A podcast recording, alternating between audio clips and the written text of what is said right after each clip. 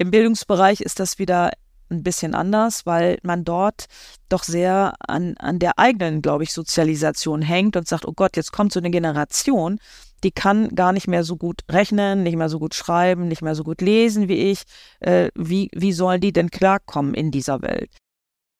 Also Sinnstiftung sogar in Kombination mit Spaß. Wenn uns das gelingt in, im Bildungsbereich, dann haben wir natürlich gewonnen. Denn äh, dass, dass das, was unser Eins ja so zurückgespiegelt bekommt, ist ja häufig von Studierenden, dass es auswendig lernen, dass es Bulimie lernen, das brauchen wir hinterher nicht. Ich, ich hatte ja auch ähm, deshalb vorgeschlagen, eine zentrale Lösung, eine KI, eine Taskforce KI-Bildung aufzusetzen und das jetzt nicht als eine föderale Aufgabe zu sehen, die jetzt 16 Bundesländer jeweils einzeln abdeckt. Kreide KI Klartext, der Vorwitz-Podcast rund um Schule und KI mit Diana Knodel und Gerd Menge. Hallo, liebe Zuhörer und Zuhörer, zu einer neuen Folge Kreide KI Klartext. Es, ist die dritte Episode und wir haben heute eine Menge vor. Wir wollen gar nicht so viel Zeit äh, verschwenden mit Vorgesprächen. Aber hallo Diana, du bist wieder in Deutschland. Ja, hallo, ich bin wieder in Deutschland. Ähm, es war eine großartige Zeit in New York. Aber heute soll es gar nicht mehr um die USA gehen, sondern wir haben die Expertin da zum Thema KI und Bildung in Deutschland. Ähm, zumindest eine der ganz wichtigen Expertinnen. Ähm, und dich? Da, und dich, Gerd. Warum kündigst du dich denn so an? So, so lang. Sag doch einfach, ich bin wieder da. Es geht hier nicht um mich, es geht um unsere Gästin heute und die darf ich jetzt einmal anmoderieren. Unser Kreide-KI-Klartext-Gast der Woche. Liebe Hörerinnen und Hörer, heute begrüßen wir einen ganz besonderen Gast, auf den wir uns sehr freuen. Ich habe den Namen ja auch schon in der ersten Folge genannt und gesagt, dass wir sie gerne einladen wollen. Doris Wessels, Professorin für Wirtschaftsinformatik in Kiel und seit einigen Monaten fester Bestandteil wichtiger Podien und von quasi allen Berichterstattungen rund um das Thema KI und Bildung. Doris, Schön, dass du dir heute die Zeit nimmst, um mit uns zu sprechen. Dankeschön für die Einladung. Diana, das war mir natürlich eine große Ehre und wenn dann solch eine Anfrage kommt, äh, da sage ich natürlich gerne zu. Super gut. Und ähm, ich habe ja jetzt schon viel von dir gelesen und gehört und wir waren ja auch schon gemeinsam auf Panels. Und ein Punkt, den du oft anbringst, ist der Wow-Moment, und ähm, dein erster Wow-Moment liegt ja jetzt schon eine ganze Weile zurück. Du warst ja schon ganz früh mit am Start mit ChatGPT. Ähm, was ist denn dein jüngstes Wow-Erlebnis mit ChatGPT? Ja, das äh, jüngste Wow-Erlebnis, das war tatsächlich gestern Abend, als ich dann das erste Mal auf meinem Smartphone entdeckt habe, dass ich endlich auch Voice Conversation aktivieren kann. Und dann habe ich das halt ausprobiert und das war wirklich, wirklich beeindruckend, äh, dort mit ChatGPT direkt äh, kommunizieren zu können in natürlicher Sprache. Das heißt das Sprechen und das Hören mit einer synthetischen Stimme, die aber absolut realistisch äh, sich verhält, auch entsprechend reagiert, so leicht, sogar leichte Verzögerung drin hat, mal mit einem Äh und einer kleinen Pause reagiert. Also das ist wirklich sehr gut der menschlichen Kommunikation nachempfunden und das das erste Mal dann so live zu erleben, wo es einem immer so ein bisschen kalt den Rücken runter rennt, weil man denkt, hui, ne, wenn ich das jetzt nicht selber aktiviert hätte, ich nicht wüsste, was sich dahinter verbirgt, ich hätte es, glaube ich, nicht bemerkt, dass ich an der, auf der anderen Seite keinen natürlichen Menschen habe, mit dem ich gerade rede. Das heißt, das ist jetzt absolut der Turing-Test. Also da fällt die Antwort relativ eindeutig aus. Ne? Also das ist selbst für unser Eins äh, teilweise befremdlich, hochgradig irritierend, weil wir uns das nicht vorstellen konnten, dass es so schnell geht. Also man liest solche Ankündigungen und denkt, naja, das ist vielleicht ein bisschen hochgepokert und dann probiert man es aus. Und in dem Fall war ich wirklich sehr überrascht, dass das in dieser sehr hohen Qualität, in dieser relativ kurzen Zeit dann schon passiert ist. Das ist faszinierend. Wir reden ja hier viel über Bildung, über Schule. Sie sind in der Forschung tätig. Welche Herausforderungen und Möglichkeiten sehen Sie gerade in der Vermittlung von KI-Themen? An Studierende und Schüler. Ich glaube, und das ist mir auch tatsächlich so heute, ähm, als ich darüber nachgedacht habe oder gestern Abend schon wieder sehr bewusst geworden, ähm, diese große Irritation, die, die mich dann so überkommt und wahrscheinlich viele andere in ähnlicher Form, die rührt natürlich daher, dass wir nicht so recht wissen, wo und wie wir diese Technologie und diese, diese neuen Möglichkeiten auch wirklich einbauen und integrieren können. Das heißt, man spürt, das hat eine große ja, disruptive Kraft, aber vielleicht auch äh, nicht, nicht nur in diesem negativen Sinne, dass es etwas zerstört, sondern dass es auch ganz Neues ermöglicht. Und welche neuen Szenarien jetzt denkbar sind, wie man die gestaltet, wie man die aufbaut, ähm, das ist, sehe ich als die wahre Herausforderung. Es ist einfach zu sagen, ja, das Teil kann jetzt das und das, aber jetzt wirklich sich zu überlegen, wie nutze ich das so ganz, ganz praktisch? An welchen Stellen macht es Sinn? An welchen Stellen macht es weniger Sinn? Also wo sind auch Limitationen da? Wo sind Risiken da? Was sollten wir äh, erstmal nicht im, im Fokus haben? Ähm, beziehungsweise die andere Perspektive, wo sind relativ naheliegende Szenarien erkennbar, die auch einen hohen Nutzen und hohen Benefit haben, in Verbindung mit relativ wenigen Risiken, das so auf die Schnelle zu erkennen und dann auch schnell umzusetzen, schnell zu integrieren, das erfordert ja ein hohes Maß an Kreativität von uns. Wir müssen das schnell analysieren, durchdenken. Dann müssen wir auch noch den Mut haben, das auszuprobieren. Ne, da können wir uns auch nicht anlehnen an irgendwelche Best Practices, sondern jetzt gilt es, mutig zu sein, auszuprobieren, gepaart mit guten Ideen und es dann in die Tat auch umzusetzen. Und, und Erfahrungen dann auch zu sammeln. Ne? Auch das, selbst wenn ich da sehr optimistisch bin, es wird mir nicht alles gelingen. Und dann muss ich halt auch dort die, die, diesen Change hinbekommen. Ich habe mich manchmal gefragt, als ich Student war, was wäre, da wäre ja durchaus ungefähr ein Vorteil gewesen. Manche Stimmen der Professoren waren deutlich unemotionaler zu meiner Studienzeit als die KI-basierenden äh, Modelle, die es heute gibt. Aber wo sehen Sie, wo sollten wir mutig sein und was können die Studierenden dadurch gewinnen? Na, ich glaube, wir müssen in dem gesamten Prozess mutig sein. Ich würde das nicht als so eine Punkt, äh, als einen punktuellen Mut bewerten. Ich glaube, wir müssen den Mut haben, vieles in Frage zu stellen, wirklich so kleine Gedankenspiele zu machen. Ähm, ich hatte heute so einen Beitrag gelesen von einem deutschen Konzern und der macht, äh, dieses große Unternehmen macht äh, Discover AI Days. Das heißt, und das fand ich ganz großartig, weil ich gedacht habe, das hätte ich auch ganz gerne an einer Hochschule oder an einer Schule im Bildungsbereich. Wir gehen gemeinsam wirklich in so einem Eventformat auf eine Entdeckungsreise. Und diese Entdeckungsreise Discover AI fand ich toll, weil ich gedacht habe, ja, das ist es, ne? wenn man so zusammenkommt mit vielen Kollegen und Kolleginnen, und äh, allen ist bewusst, wir machen jetzt mal äh, Brainstorming, Gedankenspiele rund um den Einsatz dieser Technologie. Ähm, ich glaube, das bringt uns alle sehr voran, weil wir dann mit menschlicher Kreativität in so einem wahrscheinlich sehr attraktiven, auch stimulierenden Setting aufeinandertreffen. Das wäre so ein kleiner Baustein, äh, weil alleine zu durchdenken, wie mache ich das, wie setze ich das um, ist glaube ich, weniger produktiv, als das auch tatsächlich im Kollegium auch gleich an. Das hört sich interessant an für mich. Ich habe da sofort eine Idee für den schulischen Bereich, aber Diana, frag mal weiter. Also bei mir rattert es gerade, das muss ich mir, ich habe auch schon mitgeschrieben. Ne, das macht, habt ihr ja schon gemacht an eurer Schule. Ihr habt ja quasi so ein genau. Hackathon-Format gemacht.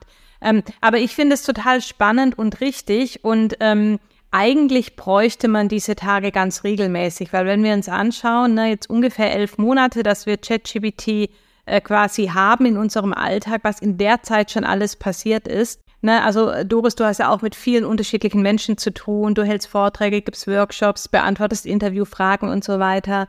Was sind so diese positiven und negativen Emotionen, die das auslöst, wenn du irgendwo bist? Und ähm, welche Antworten hast du dann da drauf? Ach, Diana, das sind schwierige Fragen. eine schwierige Frage von dir auf schwierige Fragen, die, die unser Einzug gestellt bekommt. Und eine große Sorge, die äh, mir immer vermittelt wird, die ich auch selber in mir trage, ist natürlich die, welche gesellschaftlichen Auswirkungen das Ganze hat. Ne? Also wie äh, schnell entwickelt sich das? Kommen wir überhaupt noch mit mit dieser technologischen Entwicklung und dieser ähm, exponentiell anmutenden Veränderungsgeschwindigkeit werden wir da nicht irgendwann abgehängt, weil wir das einfach so schnell gar nicht verarbeiten können. Viele sind völlig überfordert von der Menge der Tools, die täglich äh, neu veröffentlicht werden, die man ja erstmal ausprobieren müsste, äh, ein bisschen Gefühl dafür, bringen die wirklich etwas, äh, kann man die empfehlen, kann man die einsetzen. Also das ist so die große Sorge oder so, so eine Gruppe von Sorgen, die ich wahrnehme. Äh, manche entwickeln auch gleich sehr dystopische ähm, Gedanken, äh, dann, dann ist man durch Science-Fiction-Filme geprägt, ne, dass die KI zurückschlägt, die KI macht uns zu seinem Untertan. Also das sind dann eher so durch Science-Fiction-Filme geprägte Horrorszenarien.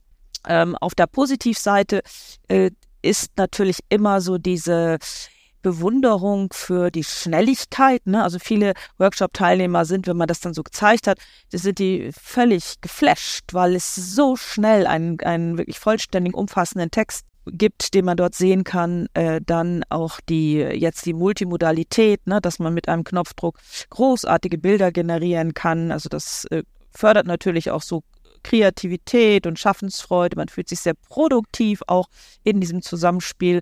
Und man spart, das dann vielleicht eher so die Business-Perspektive, man spart natürlich sehr viel Zeit. Und das belegen ja auch aktuelle Studien, das ähm, ist auch klar, wenn man mal mit dem Tool gearbeitet hat oder diesen Werkzeugen gearbeitet hat. Das ist natürlich ein anderes Tempo in dieser Interaktion Mensch und Maschine, als wenn man alleine vor dem weißen Blatt Papier sitzt, zum Beispiel und etwas schreiben soll. So bekommt man ja per Knopfdruck zumindest einen, einen ersten Entwurf, äh, mit dem man sich dann beschäftigt. Und das ist natürlich ein, im, im zweistelligen Prozentsatz ja in der Regel angesiedelt, alleine die Zeitersparnis. Ähm, ich weiß, es ist keine einfache Frage, aber es ist auch kein einfaches Thema, mit dem wir uns hier beschäftigen. Deswegen fand ich ja deine Perspektive nochmal spannend. Und du hast ja auch in einem relativ frühen, ich weiß nicht, war es ein Beitrag, äh, mal die 4a geprägt. Ähm, die greifen wir total gerne auf in unseren äh, Workshops und so weiter. Wir haben noch ein B ergänzt. Aber ich würde dich bitten, dass du noch mal ganz kurz was zu den 4a sagst, weil ich finde, es ist so ein ganz wichtiger Punkt, wenn man sich damit beschäftigt, wie man da am besten rangehen soll oder was deine Empfehlung ist? Ja, diese vier A's, die habe ich im Januar, ähm, weil ich dann zunehmend gefragt wurde, was ist jetzt eigentlich zu tun? Dann habe ich gedacht, ich muss es versuchen, so schrittweise ganz einfach zu erklären. Und ich habe als ersten Schritt, und das ist auch immer die ähm, Zielsetzung unseres virtuellen KI-Kompetenzzentrums gewesen, was wir ja 1. September letzten Jahres bereits gegründet hatten mit zehn Mitstreiter und Mitstreiterinnen, so aus der Hochschullandschaft. Und unsere Mission war immer Aufklärungsarbeit zu leisten, klar zu machen, da kommt eine Entwicklung, die einen großen Impact haben wird für den gesamten Bildungsbereich, nicht nur für Hochschule, sondern auch für Schule, eigentlich auch gesellschaftlich. Aber wir waren beseelt wie so Missionare und Missionarinnen, denen man noch nicht so recht glauben wollte und wollten aufklären. So, also das ist so das erste Mal. Und dann kommt der zweite Schritt und das ist dann der mutige Schritt ausprobieren. Es einfach mal selber machen am besten. Also wirklich mal selber so ein Tool aufrufen, die Enter-Taste drücken und das live erleben. Und dieses live erleben, das habe ich ja nun, also bei mir selber erlebt. Wir hatten vorhin über so Wow-Momente gesprochen, aber ich habe ja auch viele Menschen erlebt, die das das erste Mal gemacht haben. Und da erlebt man alle möglichen Emotionen und man erlebt auch körperliche Reaktionen auf diesen Wow-Moment. Und in der Regel, ähm, also das muss man tatsächlich auch ein bisschen vorsichtig begleiten. Da muss man auch, wenn man weiß, da, da sind Menschen, die, die tangiert das sehr stark, sehr persönlich, muss man, da, ich bin, ich bin jetzt nicht die, die Psychologin, aber das ist mir bewusst, dass das auch ein, für manche Menschen ein, ein wirklich, ja, berührend, sehr berührender, bis hin zu körperlichen Reaktionen führender Moment ist. So, äh, wenn man das aber geschafft hat und äh, so diese, entweder die Euphorie sich ein wenig gelegt hat oder der Schockmoment, je nachdem, wie die Menschen darauf reagieren, dann kommt doch das dritte A eigentlich, dass man es akzeptiert und sagt, ja, das ist nicht fiktiv. Ähm, ich habe das zwar gelesen, aber ich habe es gar nicht so durchdrungen, aber jetzt verstehe ich es und ich akzeptiere es, dass es so ist und dass es nicht wieder weggehen wird. Und das vierte A ist dann, und das passiert eigentlich automatisch, wenn man es akzeptiert hat für sich. Man muss das sicherlich ein bisschen sacken lassen. Aber in dem Moment fängt man ja an, sich darüber auszutauschen, mit seinem Bekanntenkreis, mit Familie, mit Kollegen und Kolleginnen. Und man wird auf die Art und Weise auch aktiv. Und dann sprudeln ja auch Ideen. Ne? Dann sagt man, ja, dann probiere ich jetzt mal vielleicht so eine Unterrichtsvorbereitung oder ich äh, generiere mir mal eine Überschrift für einen Text oder ich überarbeite mal einen Text. Und dieser, dieses vierte A, dann aktiv zu werden, das ist dann ein ganz, ganz wichtiger Meilenstein in diesem Prozess. Danke, dass du das jetzt nochmal erläutert hast. Wir sagen in der Schule, genau, wer A sagt, muss auch B sagen. Begleitet. Ja. Sehr schön.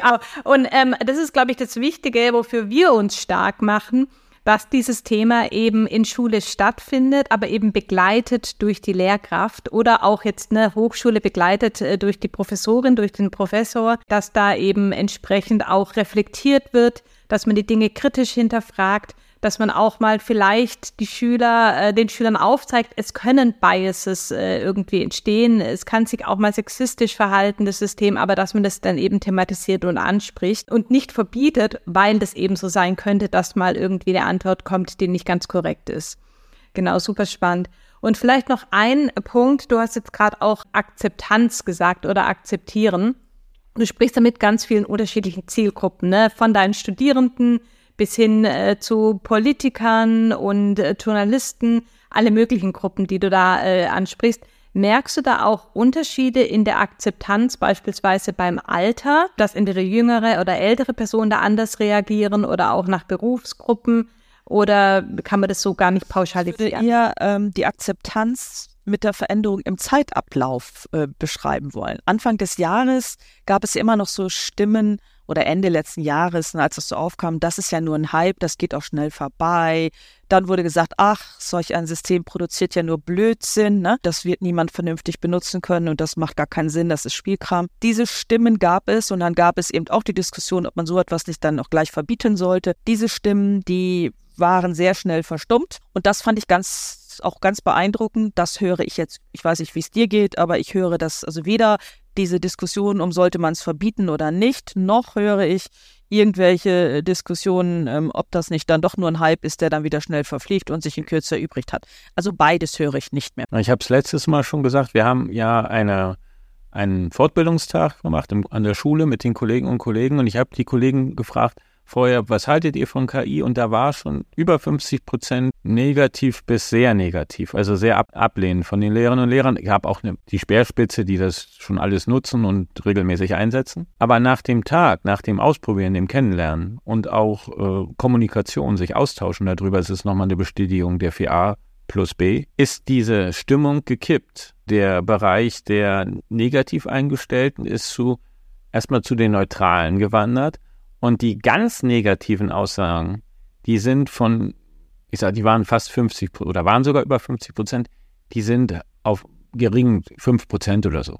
Also das ist komplett und, und, und der, der sehr positive Anteil, der auf einmal gesehen, ich kann damit Arbeiten korrigieren, ich kann mir eine PowerPoint machen oder mich da unterstützen lassen durch Bilder, das verändert. Ne? Aber es geht nur natürlich nur wie in jedem immer mit Kommunikation. Und die ist menschlich. Jetzt würde mich noch mal interessieren, Doris, du hast auch mit der KMK gesprochen, ne? Und unsere Zielgruppe hier ist auch vor allem die schulische Bildung. Wie war denn dein, wie wurde das denn von, von den Kultusministern aufgenommen? Wie ist da so dein Eindruck gewesen? Ähm, das war ja Mitte März, das ist ja schon relativ lange her. Ähm, bei dieser Entwicklung ist das ja schon quasi alte Zeit. Und ähm, damals war es natürlich, kam gerade GPT Nummer 4 heraus. Das war ja nochmal wieder ein deutlicher Leistungssprung ähm, haben wir auch schon als großes Kino erlebt. Ich habe dann so die Neuerung auch vorgestellt, wie das System reagiert, was man damit so machen kann und so weiter. Und ich habe das als eine sehr konstruktive, sehr offene Diskussion erlebt. Man war sehr interessiert daran und dieser Diskussionsprozess ist dann ja auch fortgeführt worden. Man hat dann auch eine Arbeitsgruppe gebildet zum Thema KI, äh, die in Kürze auch wieder eine Konferenz haben. Also das heißt, das Thema ist aus meiner Sicht sehr positiv aufgenommen worden. Man kann natürlich immer hinterher sagen, ja, hätte das nicht schon früher erfolgen müssen, also reicht, und da, da kommen wir wieder zu unserem Tempo in Deutschland. Ne? Wir wollen auf der einen Seite gerne ein Deutschland-Tempo, aber die Frage ist, haben wir das Deutschland-Tempo auch in der Bildung oder müssten wir da nicht jetzt uns wirklich mit, mit einer anderen Geschwindigkeit auch ans Werk machen? Da, da bin ich aber vielleicht auch in Persona zu ungeduldiger Typ. Also das ist mir bewusst. Also ich mahne immer und sage, das ist mir zu langsam. Aber ähm, da bräuchte bin ich auch nicht das Maß aller Dinge. Da weiß ich, dass ich vom Typ her eher so ein. Und da haben wir eine Chance. Also wenn ich jetzt wirklich mal auf die Folge zurückgreifen kann, die letzte Woche erschienen ist mit Diana, die über Amerika gesprochen hat, über ihre Erfahrungen dort, wo man noch viel weiter zurück ist. Deutschland könnte an dieser Stelle mit einem mutigen Schritt Spitzenreiter werden. Aber wir haben die Chance, Spitze zu sein, indem wir wirklich mutig vorangehen und die Tools eben zur Verfügung stellen und die Kollegien stärken und natürlich die ganze Schulgemeinschaft mit einbinden. Wir sind das Land der nicht nur der Dichter und der Denker, sondern auch der Ingenieure. Wir haben hier eine große Chance. Bitte äh, gehen Sie nochmal zur Kultusministerkonferenz und klopfen Sie da gewaltig auf den Tisch. Das, äh, also ich gebe immer mein Bestes, Herr Mengel. Ja, das weiß ich. Ich lese sehr begeistert, also jetzt darf es ja auch nicht zu äh, romantisch bin. Also ich lese immer mit großer Begeisterung Ihre Interviews und Berichte und habe immer einen großen Gewinn. Oder ich schreibe dann, frage dann nochmal nach, wie man das macht auf LinkedIn und entblöde mich dort. Aber äh, vielleicht nochmal ganz kurz äh, zu dem Thema Ungeduld. Ich bin auch unglaublich ungeduldig, aber wir haben einen kleinen Lichtblick äh, in Deutschland und äh, Gerd auch in dem Bundesland. Mecklenburg-Vorpommern hat tatsächlich seit September, ne, Ende November erschien ChatGPT und im September haben die wirklich für alle Lehrkräfte äh, die Vobitz KI-Assistenz zur Verfügung gestellt. Das heißt, dort können wirklich alle Lehrerinnen und Lehrer die Vobitz KI nutzen zur Unterrichtsvorbereitung, aber auch äh, im virtuellen Klassenraum mit den Schülerinnen und Schülern, begleitet wohl bemerkt, ne? Und auch alles immer zeitlich befristet. Aber deswegen sehe ich da positive Entwicklungen und es ist auch so, dass wir mit mehreren anderen Bundesländern sprechen. Und deswegen bin ich, äh, ich sage immer so leise optimistisch, dass wir uns da auf einem ganz guten Weg befinden. Aber natürlich braucht es Anstrengungen auf vielen Ebenen. Es müssen quasi unterschiedliche Akteure zusammenspielen, sich dafür einsetzen. Wir können eben unseren Beitrag zu leisten und es gibt natürlich auch andere Anbieter. Ne? Wir sind nicht die einzigen. Und ähm, das ist einfach ganz, ganz wichtig, dass man da versucht, die richtigen Leute zusammen an den Tisch zu bringen. Ich da noch etwas ergänzen darf. Ich ähm, wundere euch, also ich, das muss ich wirklich äh, äh, so, so deutlich äh, feststellen dass erstaunlicherweise in diesem Prozess die Schulen anscheinend eher Vorreiter sind, beziehungsweise dort die verantwortlichen Stellen, als die Hochschulen. Also wir Hochschulen ähm, sind, glaube ich, sehr wenig abgestimmt miteinander davor. Es versucht so jede Hochschule, sich den Weg zu bahnen. Manche thematisieren das auch gar nicht, aber ich hätte mir das eigentlich auch für die Hochschullandschaft gewünscht. Aber wir können hoffentlich, ich empfehle das auch mal, ich sage, ja, wir brauchen eigentlich nur hinschauen, äh, wie Schulen das organisieren. Da gibt es dann einige Bundesländer, die haben das ja sehr, sehr früh aufgegriffen. Ich war relativ früh schon in Nordrhein-Westfalen, also dort hat das Schulministerium ja auch sehr schnell Informationsveranstaltungen angeboten. Sie haben, die waren die ersten, die eine ChatGPT-Handreichung herausgegeben haben. Ne? Jetzt kommt so eine Lizenzlösung in, in Mecklenburg-Vorpommern mit euch. Also Schulen sind, glaube ich, deshalb auch noch mehr getrieben, ne? weil sie als, also wenn ich jetzt Lehrer und Lehrerin wäre, ich glaube, ich würde das ja jeden Tag noch viel intensiver erleben als als Hochschullehrende, wo man so nicht diesen so persönlichen Austausch und diese täglichen Begegnungen mit Schülerinnen und, und Schülern hat wie im, im, in, der, in der Schule. Also von daher glaube ich, ähm, es stimmt mich so ein bisschen, betrübt mich auf der einen Seite so ein bisschen, dass wir als Hochschulen da nicht den Vorreiter machen, sondern hier die Schulen, aber wir können zumindest so von euch etwas lernen. Ja, wir schicken ja dann die Schüler, Schülerinnen an die Hochschulen. aber wir wollen ja nicht Jahre warten. okay. Bleiben wir beim Thema Hochschule. Und ich war letztens zu, zu einem ja, Forum äh, mit Sascha Lobo eingeladen und er brachte folgendes Beispiel, dass eine chinesische, mittelgroße chinesische Stadt äh, eine Förderung für KI hat, die ungefähr dem entspricht, was Deutschland in vier Jahren in dem Bereich investiert. Wie empfinden Sie das? Also wie empfinden Sie gerade die Unterstützung im Hochschulbereich? Ich meine jetzt nicht in, also aus der Hochschule heraus, sondern von außen die Förderung äh, durch die Politik. Da kann die Bundesregierung direkt äh, Geld geben. Das ist ja in ihrem Bereich. Wie empfinden Sie diese Förderung? Reicht die aus? Können wir mithalten? Äh, die Antwort hängt sehr davon ab, mit wem man spricht. Also die Mehrheit würde sicherlich so aus meinem Netzwerk sagen, das reicht auf gar keinen Fall. Das ist alles ein Tropfen auf den heißen Stein, denn wir müssen in der Lage sein, digitale Souveränität zurückzuerlangen ich weiß nicht, ob wir sie jemals wirklich hatten, aber ähm, auf jeden Fall haben wir das Gefühl, dass wir immer weiter zurückfallen, immer abhängiger werden von dieser Zukunftstechnologie, die im Moment in den USA oder im asiatischen Raum bevorzugt stattfindet. Das bedeutet eben, dass wir eigene Rechenzentren haben müssen. Wir müssen eigene Hochleistungsrechner oder entsprechende Cluster haben. Wir bräuchten eben hier für die Entwicklung dieser großen generativen KI-Modelle entsprechendes Personal.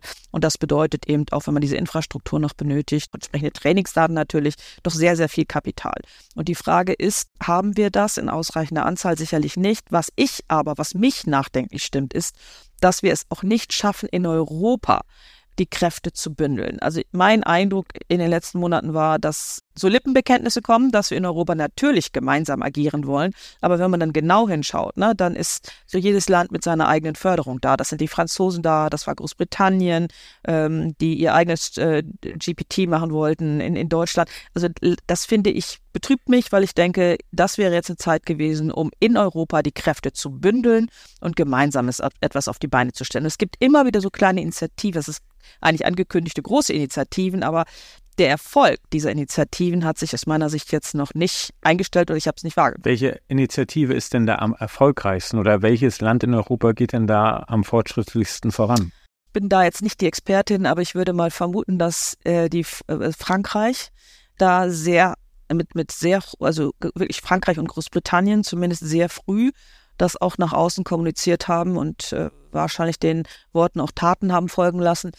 Wir in äh, Deutschland sind ja im Bereich von Veröffentlichungen, also wenn es da so um wissenschaftliche Arbeit geht, ähm, sind wir auf den vorderen Plätzen oder rangieren wir auf den vorderen Plätzen. Aber das, was dann eben, glaube ich, immer so unser Manko ist, äh, wir, wir bringen es nicht schnell genug auf die Straße. Also wir, wir haben das, das, was Sie auch sagten, Herr Mengel, ne? wir, wir haben ja eine hohe wissenschaftliche Expertise, wir haben ganz viel ähm, Ingenieurskompetenz, wir haben auch so ein Qualitätsbewusstsein. Also wir bringen ja eigentlich ganz, ganz viel mit für den Erfolg, aber wir sind dann in der, in dem Wechsel von, von der Konzeption oder der Entwicklung zur Umsetzung. Da sind wir dann immer sehr, ja, ich weiß es nicht, gehemmt, bauen uns eigene Hürden. Also da sagen dann Startups ja, man, dann, dann wird es beschwerlich. Ne? Also so ein bisschen Startup-Geld, äh, Venture-Kapital bekommt man, aber sobald du dann mehr als 100.000 brauchst, bis, sobald es ein bisschen du wächst, äh, dann wird es doch zunehmend sperriger. Und gerade die, so die Start-up-Kultur, wenn wir die stärker fördern würden, ähm, denen äh, sozusagen auch einen schnelleren Zugang zum Markt ermöglichen würden, damit hätten wir, glaube ich, schon viel gewonnen. Und da ist, glaube ich, auch der Schlüssel wir müssen die drei Dinge zusammendenken. Wir müssen die 100 Milliarden, die jetzt in Bildung investiert werden müssen, also in Schulen, in, in Digitalpakt. Wir müssen die Förderung für Start-ups zusammendenken und wir müssen die Hochschulförderung zusammendenken. Und dann haben wir auch die Lösung im Fachkräftemangel vermutlich und für alle brennenden Probleme der Schule. Wir haben endlich Zeit, uns um die Kinder und Jugendlichen zu kümmern. Wir werden Ingenieursnachwuchs haben. Die Transformation der Wirtschaft kann uns gelingen. Vielleicht ist es, vielleicht muss Deutschland hier mal mutig äh, vorangehen. Das heißt nicht vielleicht. Deutschland muss hier mutig vorangehen und die anderen halt mitnehmen. Und dann kann man ja von Frankreich lernen. Da haben wir schon ganz andere Dinge. Gute Erfahrungen mit Frankreich gemacht in den, in den unseren, ja, in der bundesdeutschen Geschichte. Jetzt wäre mal wieder die Zeit, nach der Montanunion vielleicht die KI-Union zu gründen. Ich möchte nur noch kurz einen Punkt aufgreifen, weil wir jetzt gerade über europäische Lösungen gesprochen haben und hier nochmal ganz kurz zurückkommen äh, auf Schule und, und Bildungsföderalismus, weil das ist ja auch wieder ein Problem, das wir haben. Ne? Anstatt dass wir jetzt versuchen, eine schnelle Bundeslösung äh, zu finden, darüber haben wir mit Christian Füller in der ersten Folge gesprochen und ähm, Jetzt höre ich teilweise, dass die Länder darüber nachdenken, entweder eigene Modelle, eigene Anwendungen, eigene Moodle-Integrationen zu entwickeln. Wäre es hier nicht auch schöner, das muss gar nicht die Vorwitz-KI sein, ne? aber dass man sich einfach überlegt, was kann man jetzt hier quasi allen Ländern gemeinsam zur Verfügung stellen.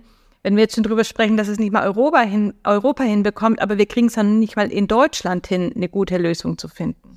Ja, kann ich dir nur zustimmen. Also ich sehe dort dieses, ich, ich hatte ja auch ähm, deshalb vorgeschlagen, eine zentrale Lösung, eine KI, eine Taskforce KI-Bildung aufzusetzen und das jetzt nicht als eine föderale Aufgabe zu sehen, die jetzt 16 Bundesländer jeweils einzeln abdecken müssen, sondern dass man da weil so viel Schnelligkeit erforderlich ist aus meiner Sicht und auch wirklich Synergien genutzt werden sollen, Bündelung der Kräfte, dass man es schafft, sozusagen hier aus seinem aus seiner Systemstruktur ein bisschen rauszugehen und sich dieser Herausforderung mit geballter Kraft und Power und entsprechender Schlagkraft auch zu widmen. Mir war sehr wohl bewusst, und das ist mir auch bewusst, ne, dass das ein Fort, äh, Vorschlag war, der, der sicherlich äh, auch, auch an die Grenzen der Machbarkeit geht, aber ich, ich sah einfach das Thema und sehe auch das Thema der Dringlichkeit. Denn wenn wir ganz ehrlich sind, dann erleben wir doch an vielen Stellen ja eine ein, ein ganz merkwürdiges Theater, was gespielt wird. Da sind die Lernenden, die glauben, das sei illegal, wenn sie die Tools benutzen. Sie versuchen das zu verheimlichen oder fürchten Sanktionen. Das heißt, Transparenz wird nicht gefordert. Und auf der anderen Seite gibt es Lernende, die das Thema, oder Lehrende, Entschuldigung, Lehrende, die ähm, mit diesem Thema noch hadern, die sich auch an das Thema nicht herantrauen und deshalb genauso weitermachen wie bisher.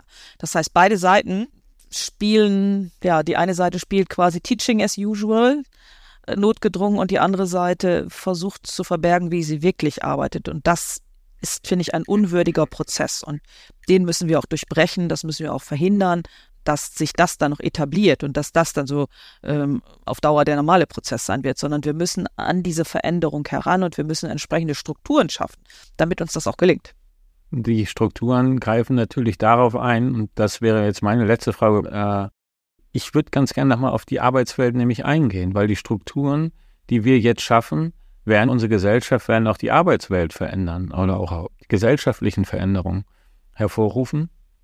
Und im Grunde genommen sehen wir uns, weniger zu arbeiten oder anders zu arbeiten. New Work ist so ein Ding. Ich bin in der DDR groß geworden, Karl Marx Befreiung von der Arbeit und so weiter. KI könnte der Schlüssel sein. Die Frage, welche Erwartung haben Sie an die KI zur Veränderung der Arbeitswelt und der Gesellschaft? Wie kann KI unsere Gesellschaft besser machen?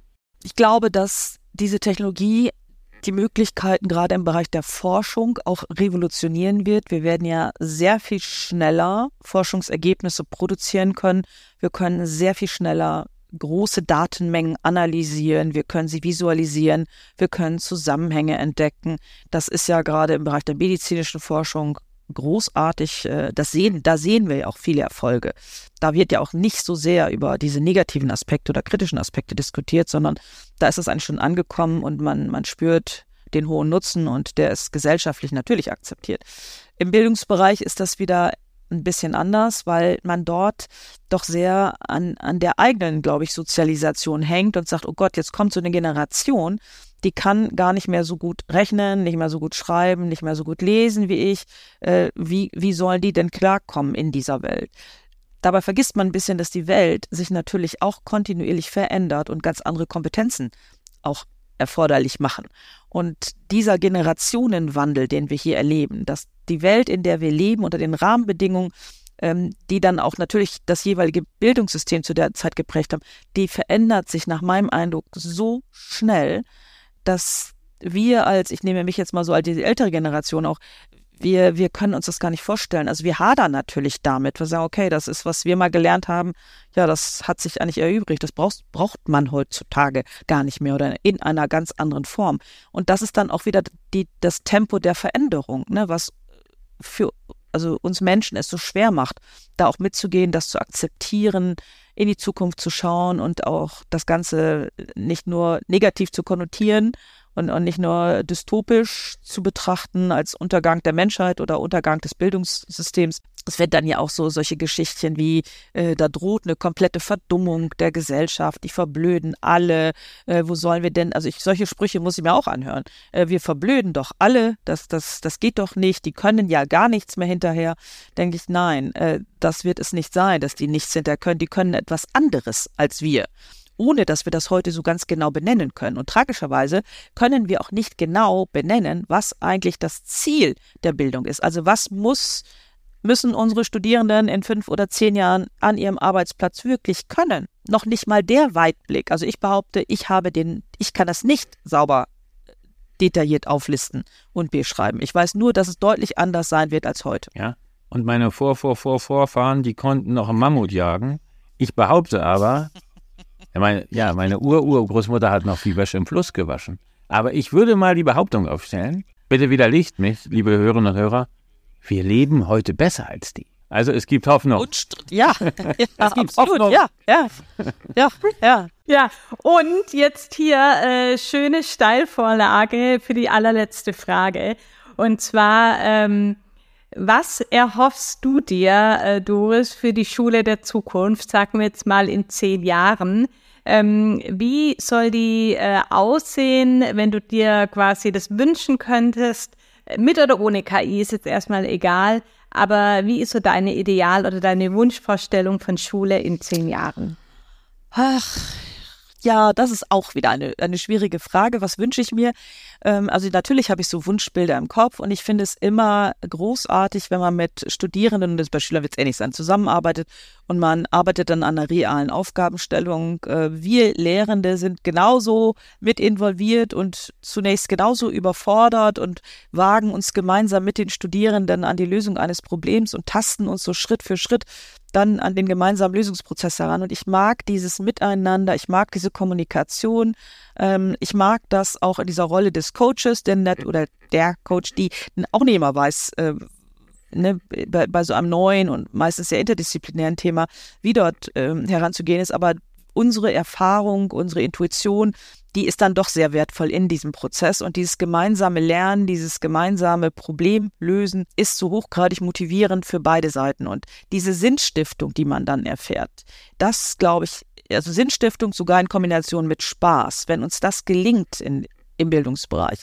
dann haben wir natürlich gewonnen. Denn äh, dass, dass das, was unser Eins ja so zurückgespiegelt bekommt, ist ja häufig von Studierenden, dass es auswendig lernen, das ist Bulimie lernen, das brauchen wir hinterher nicht. Und da hast du keine Sinnstiftung und da hast du keine Motivation. Und dann ist das alles nur eine Farce. Ja?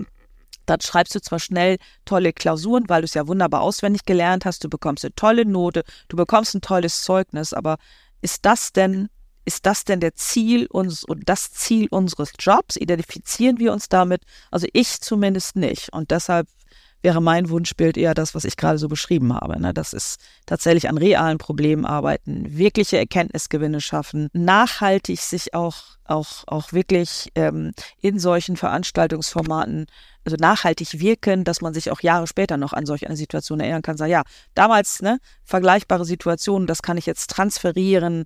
Ähm, das war eine ähnliche Herausforderung, die haben wir damals auch gemanagt. Äh, das macht auch Mut ne? und das enabled uns, glaube ich, auch für Herausforderungen in der Zukunft, von denen wir, wie gesagt, nicht wissen, wie sie dann konkret aussehen werden. Sehr schön. Mir gefällt äh, deine Wunschvorstellung sehr gut. Ich kann mich damit absolut identifizieren. Ja, also an der Stelle vielen lieben Dank, Doris, dass du dir heute die Zeit genommen hast, mit uns zu sprechen. Ähm, du warst unsere Wunschkandidatin auf Platz eins. Deswegen umso schöner, dass wir dich so früh hier in den Podcast bekommen haben. Genau, Gerd, du hast das letzte Wort. Ja, vielen Dank. Es war sehr aufschlussreich, heute mit Ihnen zu sprechen. Ich habe auch gelernt, wir haben auch zusammen gelacht. Das kann KI noch nicht, aber es wird kommen. Aber dieses menschliche Miteinander gewinnt auch immer. Und ich möchte, die, jetzt wird es peinlich, ich möchte diesen Podcast heute nutzen, um meine älteste Tochter zu grüßen, also unsere älteste Tochter, denn sie hat heute ihren ersten Studientag und studiert künstliche Intelligenz in Erlangen. Also das heißt, der Studiengang heißt ein bisschen anders, aber es gibt Nachwuchs. Ich weiß auch nicht, wie sie drauf gekommen ist, aber auf alle Fälle bin ich da sehr stolz und äh, bin immer im Austausch. Großartig. Sehr schön. Dann, dann herzlichen Glückwunsch an deine, an deine Tochter, prima. Ja, ich bedanke mich auch für die Einladung. Es hat mir auch sehr viel Spaß gemacht mit euch. Und das ist, ich empfinde das immer so, man könnte hinterher noch, äh, da hat man so das Gefühl, man hätte noch stundenlang weiter plaudern können, ne, weil man das Thema immer nur so ein bisschen anreißt. Aber da machen die unsere Zuhörer weiter und brainstormen und schreibt uns einfach eure Ideen, eure Eindrücke, schreibt uns die in die Kommentare oder unter dem Post. Dann greifen wir das vielleicht in der nächsten Folge auf. Ja, vielen Dank. Aktuelles aus der KI-Welt für den Schulalltag. Das muss er erstmal sacken lassen. Man kann gar nicht jetzt so viel nach diesen vielen Informationen gleich wieder loslegen. Und man, man hätte jetzt ganz, ganz viel, und sie hat es ja, Doris Wessel hat es gesagt, jetzt müsste man sofort ins Brainstorming gehen. Wir müssen sofort eine Arbeitsgruppe machen und wir müssten jetzt die Bildungsrepublik Deutschland ausrufen und uns mit Künstlern einen nationalen Bildungsplan KI aufrufen. Aber du hast ja eine, stellst immer gute Fragen, aber du hast ja die Frage nach dem Wow-Moment gestellt, Diana. Und jetzt heißt es wieder, heißer Stuhl, drei Fragen an Diana Knodel. Jonas gibt mir hier die Fragen rein. Dankeschön. Er hätte noch gerne einen Kaffee. So, und äh, meine erste Frage, was war denn so dein Wow-Moment im Bereich KI? Was hast du da als Neuestes, als Jüngstes erlebt? Was war mein jüngster Wow-Moment? Gefühlt habe ich die ständig, aber tatsächlich, was ich jetzt äh, erst kürzlich ausprobiert habe mit ChatGPT Pro, ich habe einfach mal ein Arbeitsblatt abfotografiert und dem Prompt geschrieben, hilf mir dieses Arbeitsblatt zu lösen und ich habe wirklich komplett richtige Antworten bekommen. Das heißt, ich habe ein Foto von einem Arbeitsblatt, es ging um Geometrie, ähm, hochgeladen und erst hat äh, ChatGPT quasi Bilderkennung gemacht und komplett nochmal die Aufgaben wiedergegeben und hat dann einfach richtig, richtige Antworten geliefert zum Thema, ne? Also es war so ein Kuchendiagramm.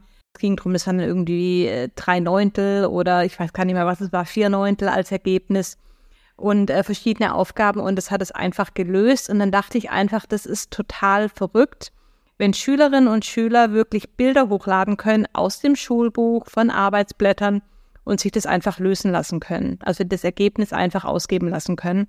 So gedacht, ne? Das ist natürlich nicht das, was wir wollen, weil wir wollen natürlich, dass die Kinder, die Jugendlichen selbst nachdenken, ähm, auch wenn die mal die Antwort nicht sofort wissen, dass sie dann draufkommen.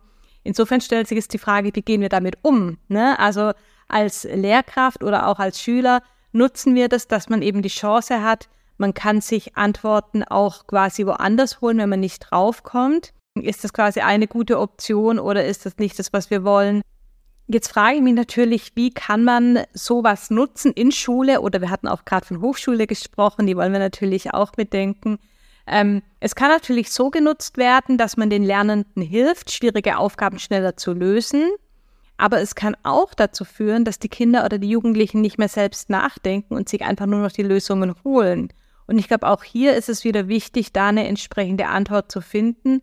Und was es verdeutlicht, nochmal mehr, wir müssen umdenken und wir brauchen eine andere Art von Aufgaben, wir brauchen andere ähm, es, es darf nicht mehr so sehr um das Ergebnis gehen, mehr um den Prozess. Und was es dann auch braucht, es wird ja viel von KI-Tutoren gesprochen, dass man vielleicht quasi solche Tools hat, die den Kindern dann beim Lösungsweg helfen und nicht einfach nur das Ergebnis ausgeben. Ne? Insofern super spannend, was da gerade passiert. Und wir versuchen natürlich auch immer am Ball zu bleiben. Wir haben immer unglaublich viele Produktideen und werden auch noch weitere Produkte in dem Bereich entwickeln. Aber ja, das war für mich, als ich das gesehen habe, dachte ich so, okay, next level, ähm, spannend. Ja, ich glaube, äh, ich stelle dir eigentlich, äh, beantworte ja die Fragen nicht, aber ich glaube, dass wir auch beides brauchen. Wir brauchen so diese, in der Theologie sagt man Kontemplation, also dass man sich zurückzieht und nachdenkt, dass wir auch wirklich Phasen in der Schule haben, die völlig frei sind von digitalen Tools, dieses Zusammenspiel und diesen Weg zu finden. Ich habe da eine Idee, da diskutieren wir mit den Kollegen gerade drüber. Da können wir uns ja vielleicht in der nächsten Folge auch nochmal drüber unterhalten. Also das, diesen Mittelweg zu finden oder diesen neuen Weg zu finden, das ist jetzt unsere Aufgabe. Aber wann kann man eigentlich damit anfangen? Ich habe ja was gelesen, du warst ja sogar in der Grundschule.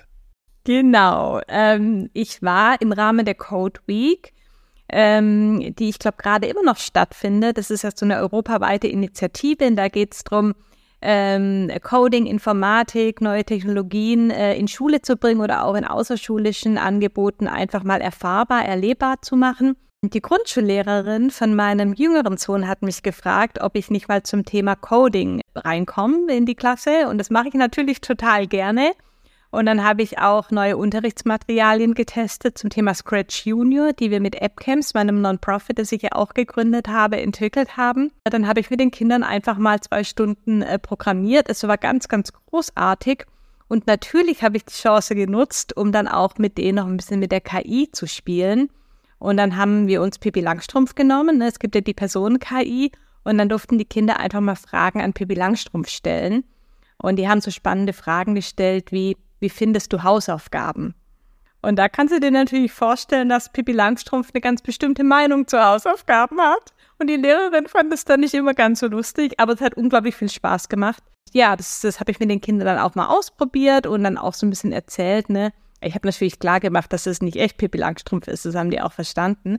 Aber es war trotzdem toll zu sehen, wie schon so junge sieben- und achtjährige Kinder reagiert haben, wie die das auch schon verstehen und dass man auch schon mit so jüngeren Kindern mit solchen Themen gut ja. arbeitet. Bist du nochmal eingeladen, jetzt mal der Lackmustest für die Begegnung mit der Grundschullehrerin?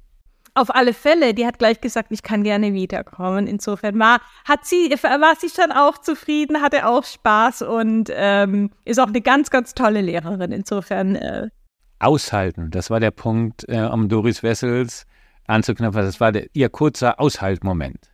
Liebe Grüße an, so, an diese Grundschule, die da so mutig vorangeht. Ähm, Jetzt ein zweites Thema. Wir haben letztes Mal schon über UNESCO gesprochen, die ein Papier rausgebracht hat. Da gibt es wieder Neuigkeiten. Diana, ähm, die UNESCO hat eine Umfrage durchgeführt und einen ausführlichen Report veröffentlicht zum Thema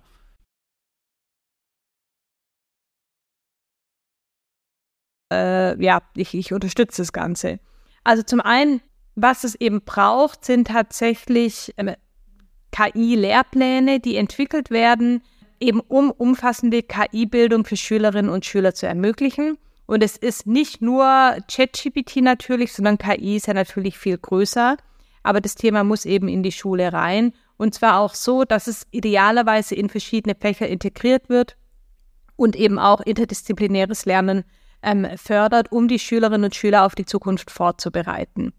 Das Ganze muss natürlich äh, unterstützt werden durch äh, Lehrerfortbildungen und Weiterbildungsprogramme, dass man eben auch Lehrkräfte die ähm, erforderlichen Fähigkeiten vermittelt, damit die das überhaupt im Unterricht auch entsprechend äh, integrieren können. Dann ist natürlich ganz wichtig, ähm, dass man auch äh, sich mit den ethischen sozialen Auswirkungen von KI und Bildung beschäftigt und da einfach einen verantwortungsbewussten äh, Umgang ermöglicht in der Schule. Was ich ja auch immer sage, was, was mir ganz wichtig ist und was immer unser Angebot ist, dass man eben die Zusammenarbeit zwischen äh, Regierungen, Hochschulen, Schulen, Unternehmen in Deutschland, der KMK fördert und da einfach sinnvolle Partnerschaften ähm, schafft, um eben gemeinsam dieses große Thema KI anzugehen. Das ist kein Thema, was irgendjemand alleine lösen kann. Ich glaube, da braucht, braucht es ganz, ganz viele Akteure, die da eben mitmachen. Und letztendlich ist es auch eine Frage der Bildungsgerechtigkeit, weil wir haben eben äh, gehört, ne, man kann mittlerweile äh, Aufgabenblätter hochladen, man kriegt die Lösungen, man kriegt dadurch vielleicht bessere Noten. Und nicht alle haben den Zugang zu dem Pro-Account von ChatGPT, der nun mal 20 Euro im Monat kostet. Und deswegen ist es eben auch eine Frage, wie schafft man es, da allen einen entsprechenden Zugang zu ermöglichen, dass alle die gleichen Chancen haben. Und ja, da gibt es noch viele weitere Punkte und Empfehlungen. Wir können die gerne in die Show Notes packen. Aber dieser äh, UNESCO-Bericht sind übrigens 60 Seiten. Also ich verstehe, dass wir das nicht jeder komplett durchlesen will. Den gibt es bislang in verschiedenen Sprachen. Auf Deutsch ist er noch nicht erschienen, aber auf Englisch. Das war der Bericht, den ich äh, quasi als Grundlage genommen habe. Genau, also wie gesagt, äh, lohnt sich trotzdem da mal reinzuschauen. Auf jeden Fall und ich würde gerne aufgreifen und da sind wir, glaube ich, beide einer Meinung, was wir brauchen, und das haben wir ja gerade auch äh, mit Doris Wessels besprochen, wir brauchen so ein nationales KI-Curriculum, also einen nationalen Bildungsplan KI und Digitalisierung. Der muss jetzt kommen. Den brauchen wir als intellektuelles, juristisches, didaktisches, ethisches Fundament für einen auf einem nationalen Bildungsgipfel verabschiedeten Weg Digitalpakt 2.0, um diese Dinge endlich in die Schule zu bekommen. Und man sieht doch, wie Veränderung begegnen kann. Ich will jetzt nicht, aber wenn in einem Bundesland wie Mecklenburg-Vorpommern eure Tools zugelassen werden und wir sagen, es, jetzt, ihr seid nun mal das Beispiel, welche Möglichkeiten sich auf einmal auftun, und welchen Vorsprung das haben wird. Also wollen wir denn zulassen, dass der Rest, ich sag mal, die Provinz fängt jetzt, außer, äh, fängt jetzt hinter Mecklenburg-Vorpommern an, was den Zugang zur künstlichen Intelligenz betrifft. Und das muss doch eigentlich unser Weg sein. Da muss die Verantwortung sein. Mein Aufruf nochmal an dieser Stelle oder unser Aufruf, glaube ich, da sind wir uns beide einig, hier dieses Forum zu schaffen. Und die alten Lösungen funktionieren nicht mehr. Also jetzt, wir machen eine Expertengruppe, die noch gar nicht vielleicht darüber so gut Bescheid weiß. Wir sind nämlich alle noch nicht so diese KI-Experten, sondern denken wir doch auch mal von den Schülern. Warum funktionieren Veranstaltungen, an denen du ja auch teilnimmst, wie wir für Schule? Weil konsequent am Anfang Schülerinnen und Schüler, die Nutzer, der, der Auftrag, um die wir uns kümmern, die Schülerinnen und Schüler im Mittelpunkt stehen. Und die sind oftmals schon viel weiter als wir laden wir die Schülern ein, laden wir die Eltern ein, laden wir Expertinnen wie dich ein, Doris Wessels, die Politik und dann wird das auch gelingen. Weg von diesen Länderpartikularinteressen hin zu einem äh, nationalen Bildungsplan, der dann in ein europäisches Gesamtprojekt einfließt. Das, was du gerade beschreibst, ist quasi die Wunschvorstellung von Dobes für die Schule der Zukunft, wo wir gemeinsam lernen. Und ich glaube, genau das braucht es ja auch in diesem KI-Bereich. Keiner kennt sich hier perfekt aus. Alle, das hatte ich auch gesagt, wir begeben uns ja auch auf eine KI-Lernreise. Und es muss allen bewusst sein. Und deswegen ist es wichtig, dass wir viele gemeinsam an den Tisch bringen. Super. Vielen Dank, Gerd, für die dritte Staffel, äh, äh Staffel sage ich schon, oh Jemine, für die dritte Folge, die wir heute aufgenommen haben mit der großartigen Dobis Wessels. Und dann freue ich mich auf die nächste Folge. Tschüss. Bis bald und bleibt uns treu. Kreide, KI und Klartext. Kommt bald wieder. Kreide, KI, Klartext. Der Vorwitz-Podcast rund um Schule und KI mit Diana Knodel und Gerd Mengel.